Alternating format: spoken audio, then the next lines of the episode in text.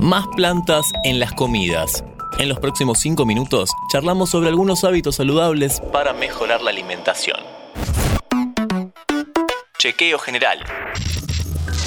Hola, ¿cómo va? Soy Dami Fernández y damos comienzo a un nuevo podcast de interés general sobre salud. Este no es un episodio exclusivo para veganos o vegetarianos, pero sí vamos a conocer los principales beneficios de sumar frutas y verduras, crudas o cocidas, a las comidas. Sus aportes y beneficios de la mano de una nutricionista que ya mismo se presenta. Hola, soy Marcela Manusa, licenciada en nutrición, experta en alimentación basada en plantas, en nutrición vegana y vegetariana. Y soy presidente de SAMEV, la Sociedad Argentina de Medicina de Estilo de Vida. Bienvenida Marcela. Para comenzar, ¿Podés mencionar cinco hábitos saludables en torno a las comidas del día?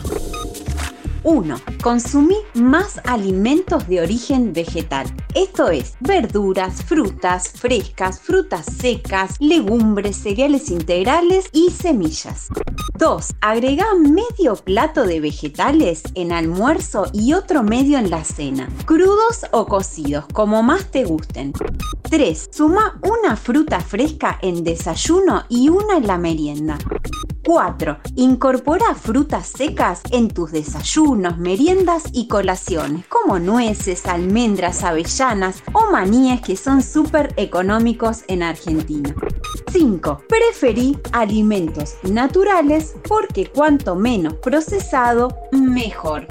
Bueno, vamos a ir desglosando algunos de estos puntos. ¿Cuál es la diferencia entre comer verduras crudas y cocidas? ¿De qué manera se aprovechan más?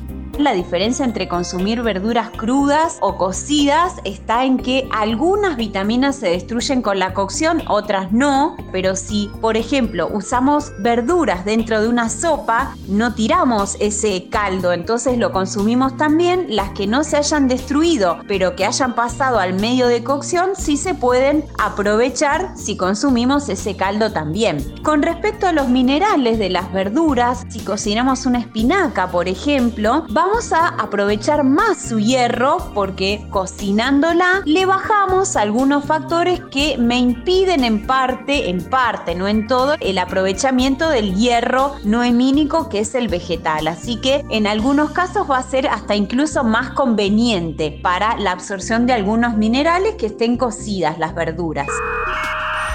En cuanto a las frutas, como para agregar en los desayunos y meriendas, ¿hay alguna que no puede faltar? No hay alguna que sea imprescindible, todas son importantes por el aporte de fibra, de vitaminas, de minerales, pero si es posible que una de las frutas del día sea un cítrico para aportarnos vitamina C, mejor. Puede ser mandarina, naranja, pomelo, aunque hay otras frutas que también aportan mucha vitamina C sin ser un cítrico, como las frutillas o el kiwi.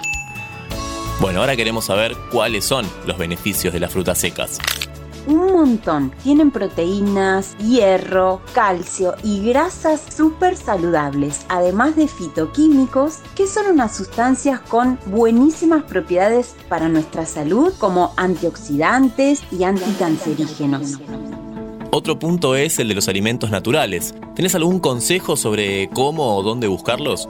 Ir a la verdulería para adquirir frutas y verduras frescas. Sugiero que sean de estación porque van a estar más baratas, pero son las que también más vitaminas y minerales nos van a aportar. Dar un paseo por la dietética, ahí vamos a encontrar productos como cereales integrales, arroz integral o yamaní, por ejemplo, avena, trigo integral, los pseudo cereales como la quinoa, el amaranto, el trigo sarraceno. También podemos obtener sus harinas, pero de gran enteros, la harina de garbanzo, ahí podemos adquirir las legumbres, también las semillas. Son alimentos al estado natural que nos proporcionan todos los beneficios. Siempre es conveniente si ustedes van a adquirir alimentos empaquetados, revisar los ingredientes y lo primero que aparece es lo que más contiene ese producto.